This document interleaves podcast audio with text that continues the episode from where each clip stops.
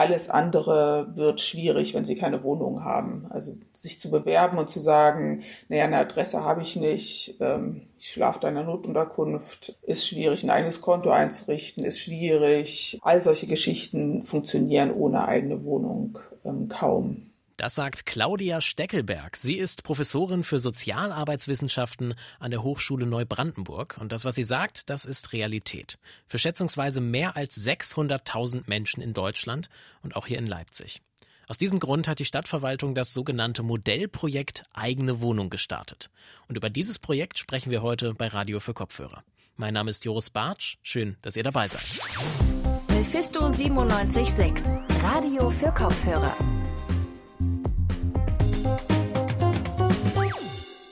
Eine eigene Wohnung zu haben, das gehört zu den wichtigsten Grundlagen im Leben.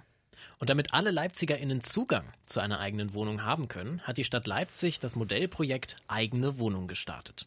Die ersten Personen ziehen jetzt im September ein und deshalb hat sich Mephisto 976 Redakteurin Rogine Anduscher das Projekt mal genauer angesehen. Und sie ist jetzt bei mir im Studio. Hallo Rogine. Hallo.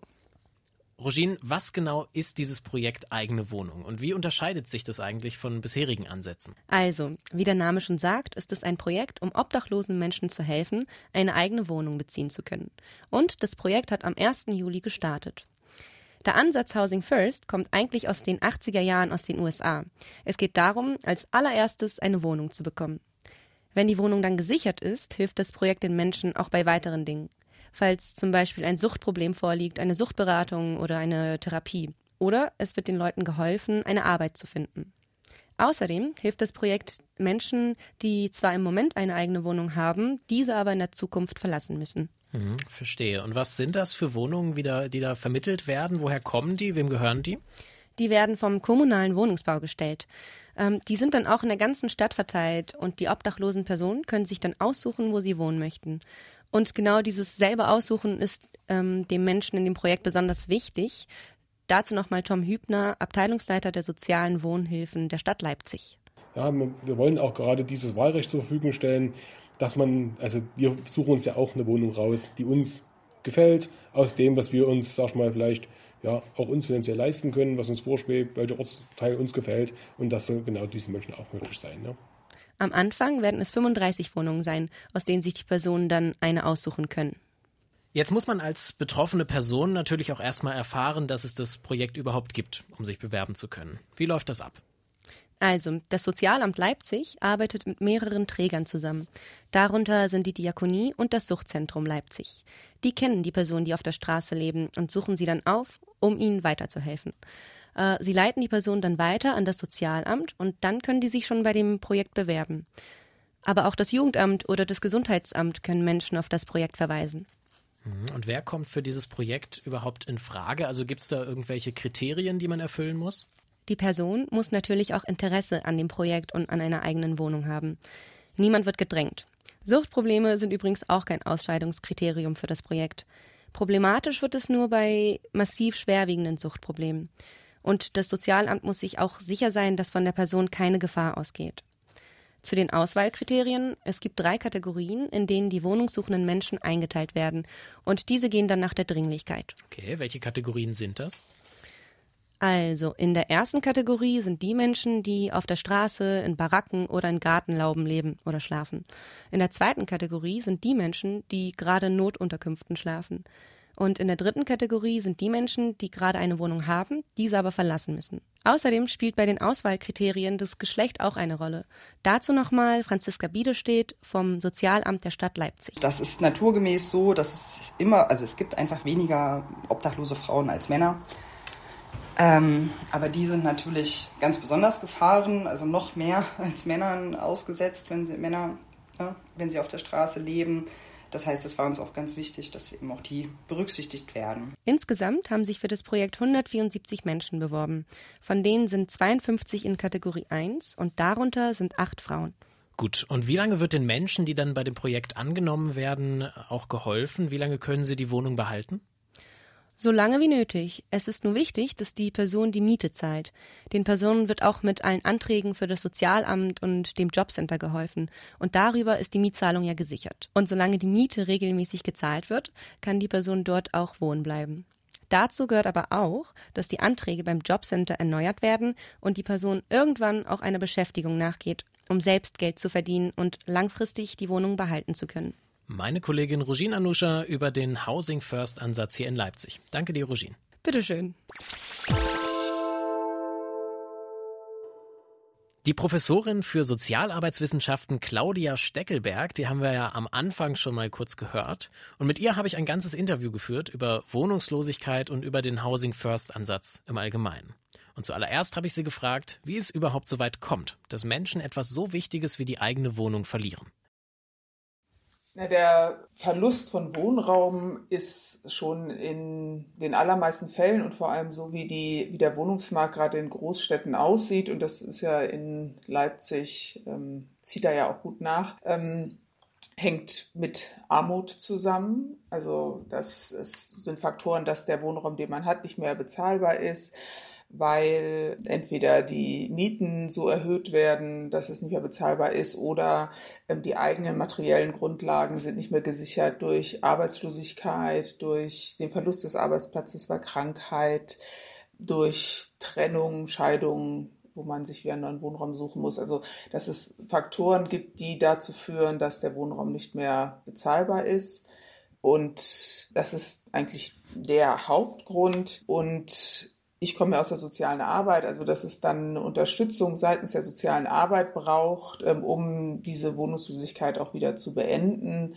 Ähm, da kommen noch andere Faktoren in der Regel dazu, also dass äh, Menschen wenig Ressourcen haben, beispielsweise als in Form von sozialen Netzwerken oder Menschen, die sie finanziell unterstützen können, um da wieder rauszukommen, dass andere Problematiken, Belastungen der Biografie dazukommen, die es schwerer machen, aus einer Not eine Krise zu bewältigen, psychische Erkrankungen, wenn es um Krankheiten geht, ähm, aber auch ähm, Suchterkrankungen. Also es gibt so verschiedene individuelle Faktoren, die es erschweren, da auch wieder rauszukommen. Grundsätzlich sind es aber überwiegend ähm, strukturelle Missstände, die dazu führen, dass man dass Menschen die Wohnung verlieren. Und das Thema Wohnungsnot ist ja eins, das gerade in, vor allem in vielen Großstädten, aber auch in kleineren Städten ja sehr auf der Agenda steht und auch bedrohlich ist für ähm, nicht nur Menschen, die von Transferleistungen leben, sondern auch welchen, die von mittleren oder kleinen Einkommen leben. In vielen deutschen Städten gibt es ja bereits Notunterkünfte für Menschen, die keine eigene Wohnung haben, in denen sie nachts unterkommen können.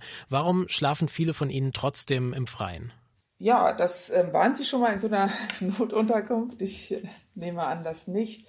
Ähm, also tatsächlich ähm, muss man die Leute selber fragen und wenn sie gefragt werden, dann ähm, sagen sie in der Regel, dass ähm, das für sie dort nicht aushaltbar ist. Also Sie müssen sich vorstellen, dass Notunterkünfte ähm, sind ja tatsächlich das, was der Name sagt, nämlich eine Unterkunft, die ähm, für eine Notlage geschaffen wurde und ähm, auch entsprechend ausgestattet ist. Also man schläft auf sehr engem Raum mit sehr vielen Menschen zusammen und ähm, das sind alles Menschen, die zum Teil auch das ähm, nicht gut abhaben können, mit vielen anderen Menschen zu schlafen. Das sind Menschen, Sie müssen sich einfach vorstellen, wenn Sie auf sehr engem Raum zusammenschlafen mit vielen Menschen, die Sie nicht kennen, die schnarchen, manche reden nachts, manche sind ähm, aggressiv, weil sie frustriert sind von dem, was sie aus der Straße erleben.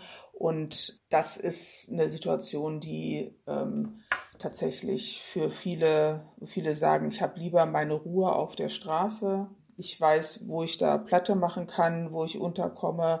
Und ähm, da bin ich eher, wäre ich eher in Ruhe gelassen und kann ruhig schlafen, als in einem engen Raum, wo rechts und links von mir, wenn ich meine Arme ausbreite, schon jemand anders liegt ähm, und sehr viele Menschen auf einmal da sind. Das ist ja oft ein Argument, das dann vorgebracht wird, dass diese Men dass es doch Notunterkünfte gibt und wer die nicht haben will, hat Pech gehabt oder ähm, braucht auch keine weiteren Hilfen. Ich finde aber tatsächlich mal, dass alle, ähm, die Menschen dafür kritisieren, vielleicht den Menschen, die es nicht machen, mal zuhören sollten ähm, oder sich da mal selber ähm, übernachten. Ich habe beispielsweise in, ich habe ähm, in Kassel in einer Einrichtung der Wohnungshilfe gearbeitet. Dort hatten wir Notschlafstellen. Das waren so einzelne Baucontainer, so die ähm, dezentral aufgestellt waren. Ähm, aus der Erfahrung heraus, dass es sehr stressig ist, wenn Menschen, die in sehr belasteten Lebenssituationen, also die unter so einem Dauerstress stehen, auf engen Raum zusammengefercht werden. Die waren dezentral an einzelnen Stellen untergebracht und die waren immer ähm, voll und das war für die Menschen auch gut, um zur Ruhe zu kommen. Also wenn ich Stress habe, brauche ich auch meine Ruhe und nicht noch zehn andere Gestresste um mich herum. Ein anderer Lösungsansatz ist das Konzept Housing First. Das bedeutet zuerst eine Wohnung und um alles andere wird sich dann danach gekümmert. Welche Vorteile hat dieser Ansatz und warum kümmert man sich hier nicht zuerst um Probleme wie zum Beispiel Arbeitslosigkeit und dann erst um die eigene Wohnung? Naja, der Housing First Ansatz grenzt sich ja nicht von den Notunterkünften ab, sondern von dem, wie das Hilfesystem ähm, hauptsächlich arbeitet. Ähm, und bislang war das immer so, dass ähm, man sich zwar auch am Anfang um Wohnraum gekümmert hat, aber eben nicht um eigenen Wohnraum. Also es gab, und den gibt es zum Teil auch noch, und der ist sehr kritisch zu sehen, den Begriff der Wohnfähigkeit. Also es wurde geguckt, ähm, sind denn die Menschen in der Lage, eigenständig eine Wohnung zu behalten, die Miete zu zahlen, die Kehrwoche zu machen, was es noch alles gibt. Ähm, und dafür gab es dann entweder Wohnungen, die Träger angemietet haben, wo dann wo betreutes Wohnen stattgefunden hat. Ähm, und erst wenn das gut geklappt hat, gab es eine eigene Wohnung.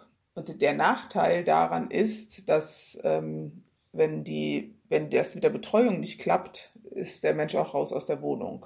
Also wenn es einen Stress gibt zwischen dem Nutzer und ähm, der betreuenden Person, dann ist bei Auflösung des Betreuungsverhältnisses auch die Wohnung weg. Oder ähm, es gab erst so eine Unterkunft in einer Pension und da hat man sich schrittweise hochgearbeitet bis zur Wohnung. Also es wird auch als Stufenmodell bezeichnet, wenn man sich verschiedene Hilfesysteme anguckt. Und Housing First, die Idee ist eigentlich entstanden, weil das kritisiert wird und es gesagt wird, das ist sehr voraussetzungsvoll für viele Menschen, vor allem solche, die ähm, psychische Erkrankungen oder Psychiatrieerfahrungen haben und die auch ähm, Suchterkrankungen haben. Das heißt, die fallen bei diesem Konzept raus. Das war die eine Kritik, dass gesagt wurde, wir müssen ein inklusiveres Modell schaffen, wo mehr Menschen in Wohnraum vermittelt werden. Und die andere Kritik ist auch, ähm, dass man sagt, es kann doch nicht sein, dass man in verschiedenen Stufen ähm, sich sozusagen hocharbeiten muss oder ähm, bestimmte Kompetenzen aneignen muss, um eine eigene Wohnung zu haben, wenn man davon ausgeht, dass Wohnen Menschenrecht ist und dass und Menschenrechte keine Bedingungen haben. Also dass die eigene Wohnung das ist, worauf Menschen ein Recht haben und das muss der Ausgangspunkt sein. Und Ihre Frage mit, warum man nicht erst einen Job sucht oder so, das ist, finde ich, liegt ziemlich auf der Hand, ähm, weil alles andere wird schwierig, wenn Sie keine Wohnung haben. Also sich zu bewerben und zu sagen, naja, eine Adresse habe ich nicht, ähm, ich schlafe da in einer Notunterkunft, ähm, ist schwierig, ein eigenes Konto einzurichten, ist schwierig. Ähm, all solche Geschichten funktionieren ohne eigene Wohnung ähm, kaum. Das sagt die Professorin für Sozialarbeitswissenschaften Claudia Steckelberg von der Hochschule Neubrandenburg. Und das war's auch schon wieder mit dieser Folge von Radio für Kopfhörer. Wenn ihr keine Folge mehr verpassen wollt, dann könnt ihr seit neuestem übrigens bei Spotify die berühmte Glocke aktivieren. Ihr bekommt dann immer eine Benachrichtigung, wenn wir eine neue Folge hochladen. Zum Beispiel am Freitag. Da gibt's nämlich schon die nächste Folge von Radio für Kopfhörer und bis dahin sind wir natürlich auch weiterhin auf Twitter, auf Instagram oder bei Facebook für euch da. Oder ihr schaut mal auf unserer Webseite vorbei auf radiomephisto.de. Diese Folge hat Tizian Glaser organisiert. Danke dafür. Mein Name ist Joris Bartsch und mir bleibt jetzt eigentlich nur noch zu sagen, macht's gut. Schön, dass ihr zugehört habt und bis zum nächsten Mal. Mephisto 976, Radio für Kopfhörer.